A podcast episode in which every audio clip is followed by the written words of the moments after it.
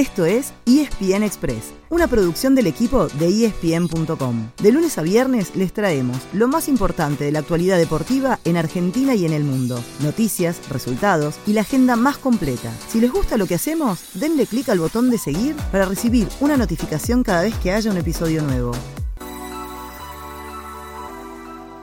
La fecha 17 del fútbol argentino terminó con un empate que dejó la punta de la tabla compartida. Atlético Tucumán, que había empezado solo en lo más alto, no pudo romper el cero como local ante Banfield. Y así, ahora comparte la punta con Gimnasia Esgrima La Plata, que venía de vencer 3 a 1 Independiente el fin de semana. ¿Quieren un dato curioso? Los dos equipos están igualados en todo. Ambos ganaron 9 partidos, empataron 7, perdieron 2, marcaron 19 goles y recibieron 8. Eso sí, cuando jugaron entre sí en la fecha 7, el decano se impuso 2 a 0.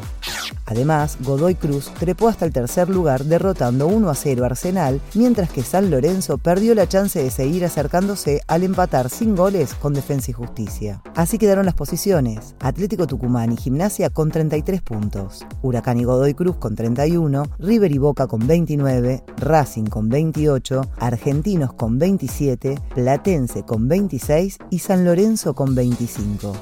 Recién les contamos que River y Boca, Boca y River, comparten el quinto lugar de la tabla después de que ambos sumaran de a tres el fin de semana. Es decir, que llegan con una posición expectante al Superclásico que se jugará este domingo a las 5 de la tarde en la Bombonera. Ya se designó al árbitro, será Darío Herrera, el que tuvo a su cargo el famoso partido del gas pimienta por la Copa Libertadores 2015. ¿Se acuerdan?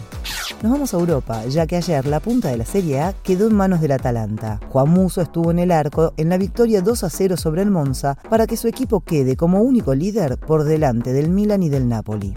Pero lo más importante es contarles que hoy empieza la fase de grupos de la UEFA Champions League. Será con el formato que seguramente ya conocen, 8 partidos hoy y otros 8 mañana. Algunos se verán por ESPN y otros por Fox, pero todos, absolutamente todos, estarán disponibles por Star Plus. En el primer turno, el de las 13.45, abren el juego el Borussia Dortmund Copenhague y Dinamo Zagreb Chelsea. A las 4 de la tarde lo mejor será Celtic Real Madrid, Sevilla Manchester City y sobre todo Paris Saint-Germain Juventus. Lionel Messi solamente tendrá enfrente a uno de sus dos ex compañeros que ahora juegan en la Vecchia Signora. Leandro Paredes entró en la convocatoria, pero se quedó afuera Ángel Di María, quien sufrió un golpe el fin de semana.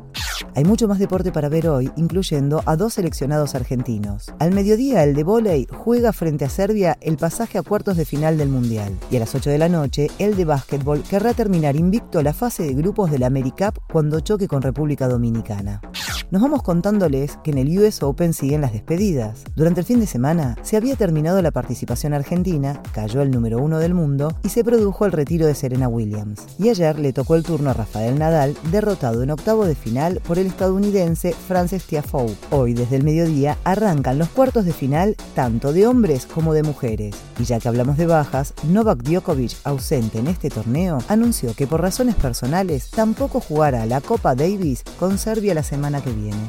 Ese fue el final del episodio de hoy. De lunes a viernes, al comenzar el día, les contamos lo que pasó y lo que se viene en el mundo del deporte. Los esperamos en el próximo episodio con mucho más y ESPN Express.